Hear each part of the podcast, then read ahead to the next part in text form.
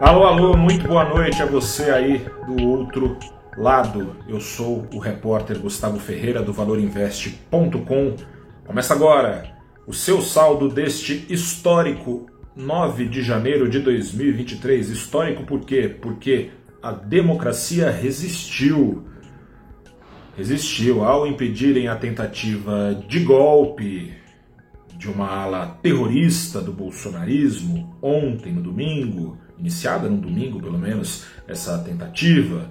Os três poderes não só frustraram esta turma, ajudaram a reverter a queda ensaiada pela Bolsa nas primeiras horas desta segunda-feira histórica. O Ibovespa, principal índice da Bolsa, chegou a cair 0,76% e não caía mais porque os ganhos eram altos lá fora, o apetite estrangeiro estava em alta. Depois de cair esse 0,76%, ao sabor da resistência, da resiliência, da ação dos três poderes unidos, o Ibovespa chegou até a subir 0,89% para no fim do dia fechar com uma alta de só 0,15%. A perda de tração foi alinhada aos ativos internacionais. A bolsa americana também recolheu o passo nos minutos finais de sessão. O câmbio não chegou a virar, o câmbio reduziu o passo de alta, chegou a disparar hoje 1,39% aos R$ 5,31, fechou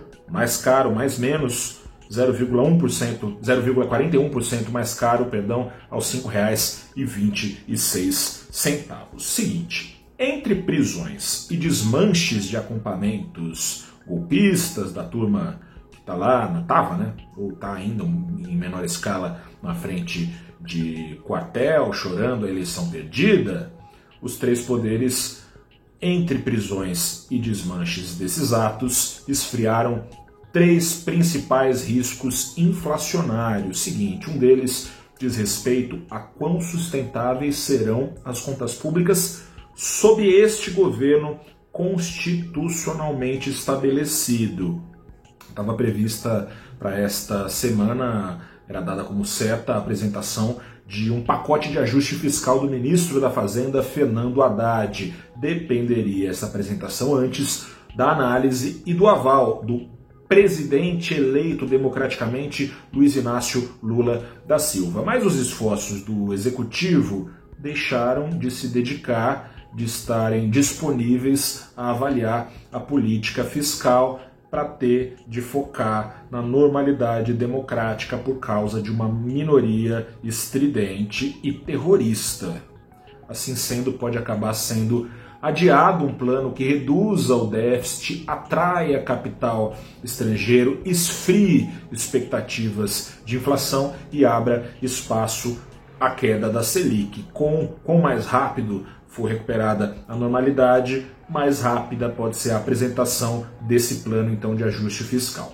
Um segundo risco está ligado à imagem do Brasil no exterior. Em 2022, a bolsa brasileira atraiu estrangeiros antes alocados nos Estados Unidos e na Europa, onde pairam fantasmas recessivos. E por que o Brasil entre os emergentes e não Rússia, China, Turquia?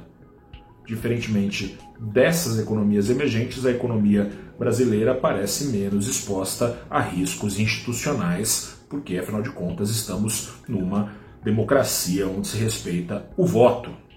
Pelo menos se respeitava. A tentativa de golpe arranha o verniz aí desse aparente oásis democrático entre emergentes.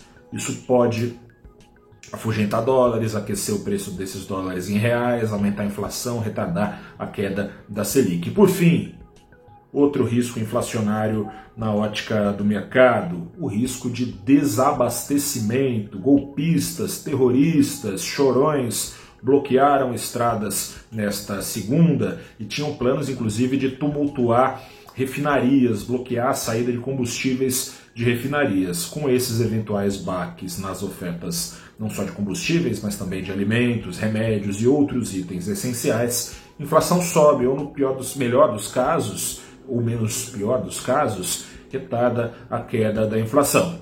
O mesmo vale para os juros, tal e qual, sob possíveis eventuais pressões cambiais dos outros dois riscos que eu falei aqui para você. Felizmente, a sensação trazida a investidores em relação a esses riscos esfriou, a bolsa resistiu. Antes dela, e justamente por causa disso, antes a democracia resistiu, que resista forte para sempre. Um grande abraço, boa noite, até a próxima, que venham dias mais calmos nessa semana e tchau.